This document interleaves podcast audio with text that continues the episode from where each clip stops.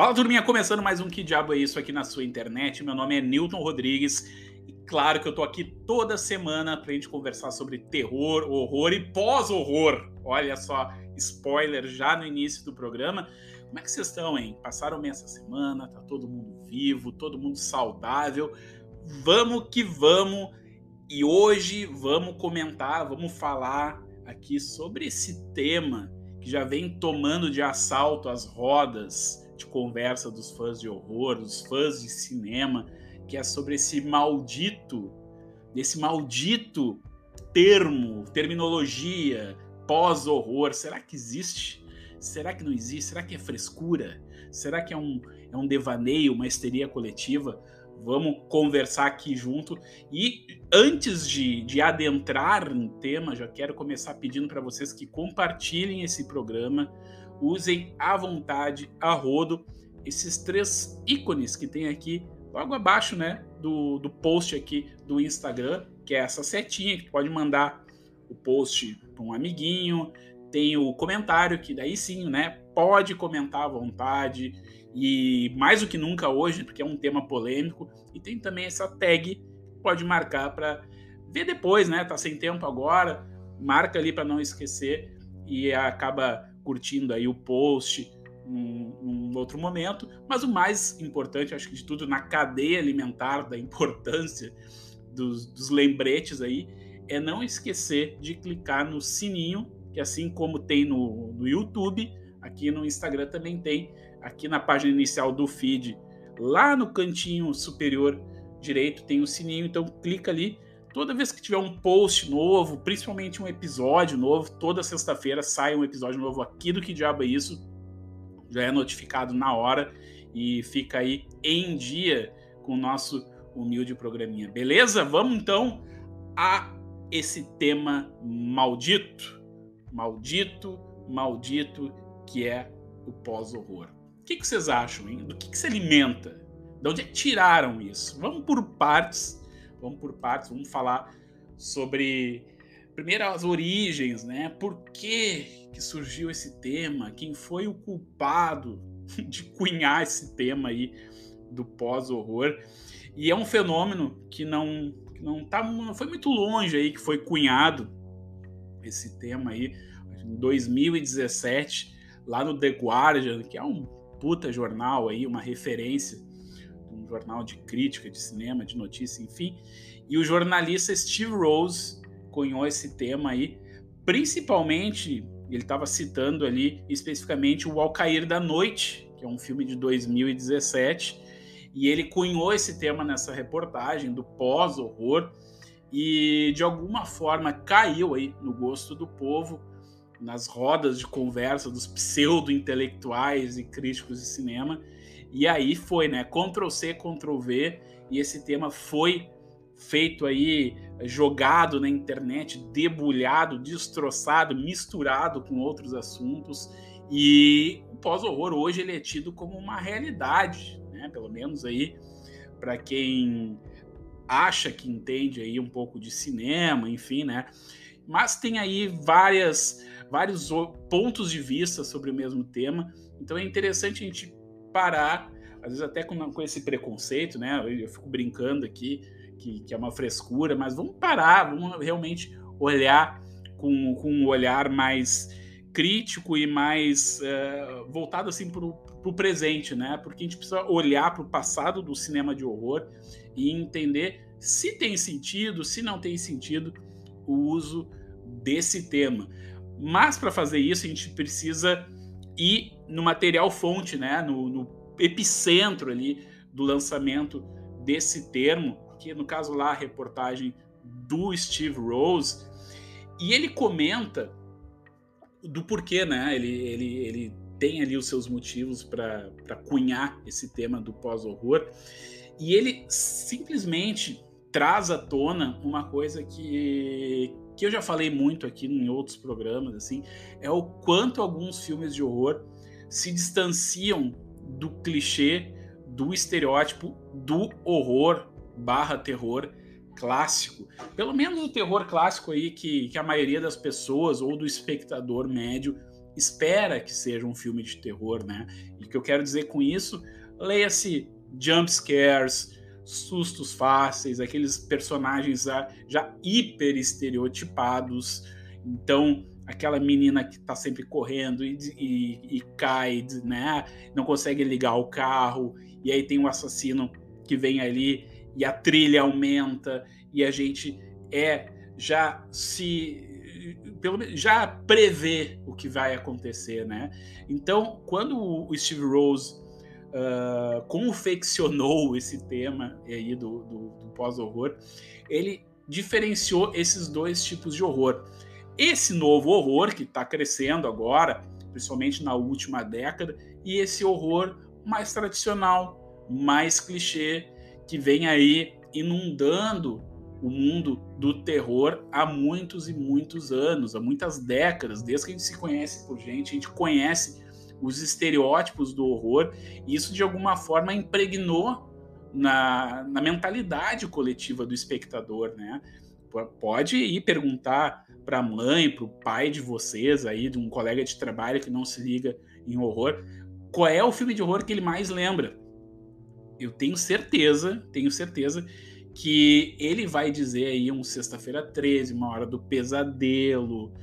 Entende o que eu quero dizer? Ele vai ir nos, nos, nos top of mind aí do, do, cinema de horror. Claro que ele pode ter visto aí um Corra, uma Bruxa, como até como curiosidade, mas ele não entendeu direito, assim. E eu quero reforçar que isso não é um demérito, entende, galera? Muita, muitos seguidores aqui comentam aqui no, no Que Diabo é Isso que não gostam da bruxa, não gostaram do hereditário, não gostaram do, do Corra, que são aí exemplares desse pós-horror, entre aspas, né? E tá tudo bem, tá tudo certo. Eu acho que é isso que faz aí o, o gênero de horror ser tão plural e ser tão legal debater sobre o terror, várias pessoas aí têm diversos gostos e acaba se tornando uma conversa mais, mais orgânica, né? A gente conversa sobre várias coisas e a gente fica aprendendo um com o outro, mas tudo bem. Mas o que eu quero dizer é isso, né? Como as pessoas lembram de imediato um único estilo de terror. O estilo de terror mais clássico, mais reconhecido, mais entendem, mais fixado na mente das pessoas, né?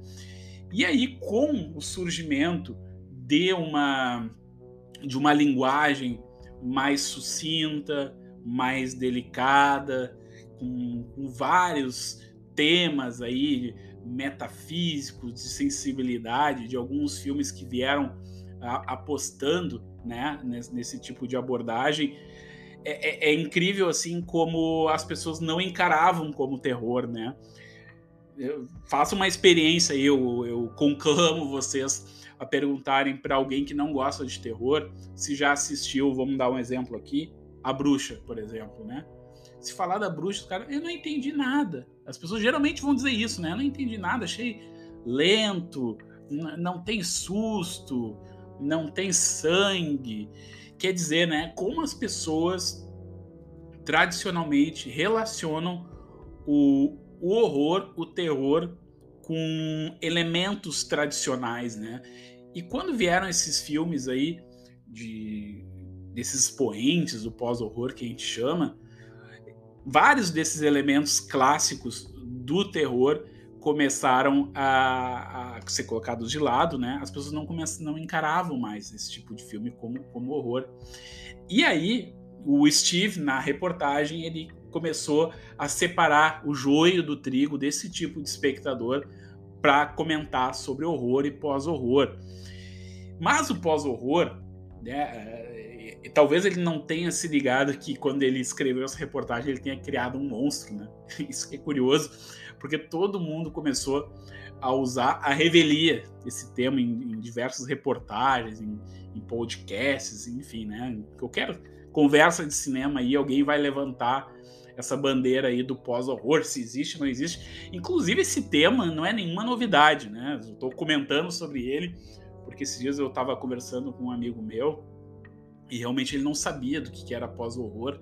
E, e, tem uma galera, né, que às vezes confunde, não, não sabe o que, que é direito, então é interessante uh, levantar né, essa questão aqui do pós-horror. E aí, né, é, com, com esse surgimento desses filmes mais. Eu, eu acho assim, perigoso quando a gente começa a chamar filmes de arte, né? Mas A Bruxa, O Hereditário, né? O A Ghost Story, vocês podem perceber que eles têm um andamento, um cadenciamento diferente de um horror tradicional, embora eles também apostem em temas comuns do horror, como fantasmas, sobre, sobre, seres sobrenaturais, demônios, etc, etc. Mas a forma como eles abordam isso acaba transitando por outros gêneros, às vezes pelo drama, né? às vezes, uh, enfim, né? pela ficção científica mais cabeçuda, mas essencialmente ele desconstrói o gênero de horror como a gente, a gente o conhece, né? E acaba realmente se apropriando desse cinema mais artístico, mais europeu, assim, digamos assim, né?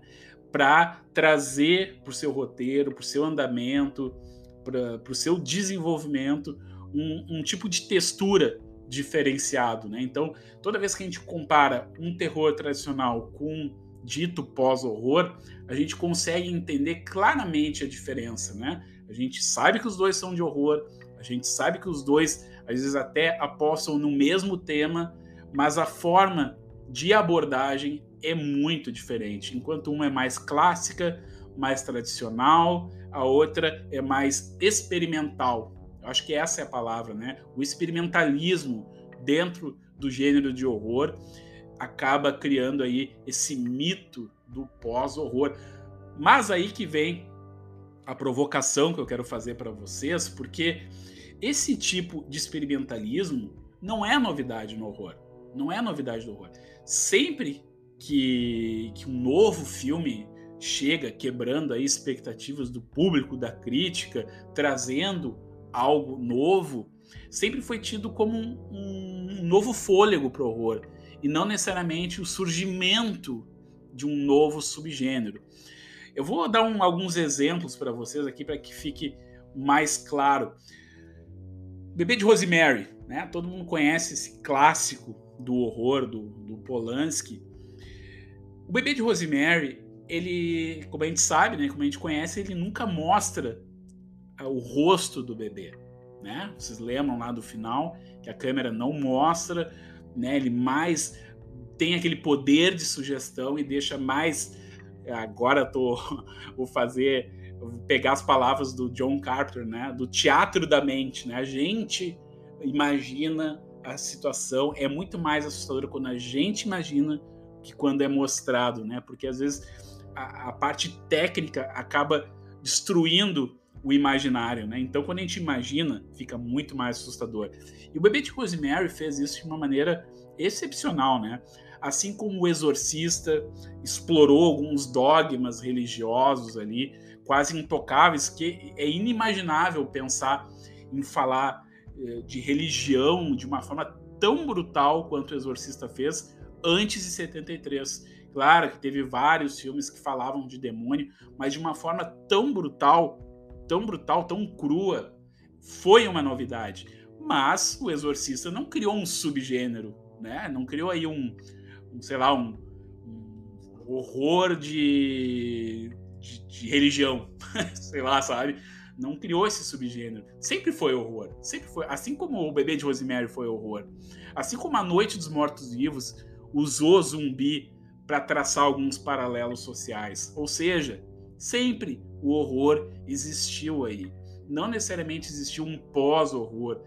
E vamos combinar, né? Eu já falei isso aqui milhares e milhares de vezes, como o horror, o cinema de terror, a ficção científica, o gênero fantástico como um todo, é o gênero por excelência para falar sobre questões, conflitos sociais do mundo, é, referente a, a, a nossa pessoa, né, ao nosso interior, aos nossos medos, nossas fobias. Então é isso, cara. Sempre vai ter uma, uma forma do horror se reinventar.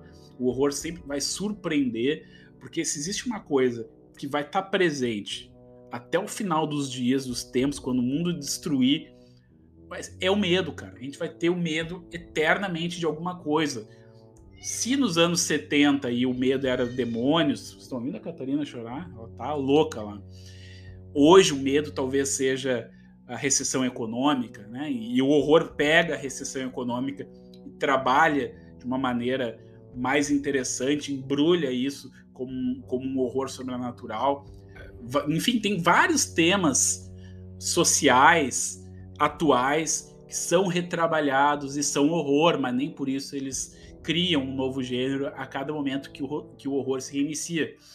Então, galera, eu, eu quero trazer esse debate aqui, não quero assim deixar um ponto final nesse debate, mas é importante sempre lembrar que o horror ele é um, um grande celeiro de ideias, né? E acho que ele nunca vai dar um ponto final nessa história do que do que é um pós-horror, do que é um novo horror, né?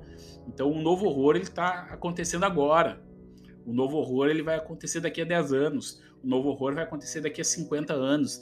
Então, toda vez que o horror se renovar, a gente vai estar chamando do pós, pós, pós-horror, não tem sentido. Ele vai ser sempre o horror, sempre. E vai, foi assim nos anos 60, nos anos 70 com o Bebê de Rosemary, nos anos 80 aí com outros uh, filmes de horror mais adolescentes, mais juvenis, digamos assim, né? Sempre trazendo algum molho pro, pro gênero.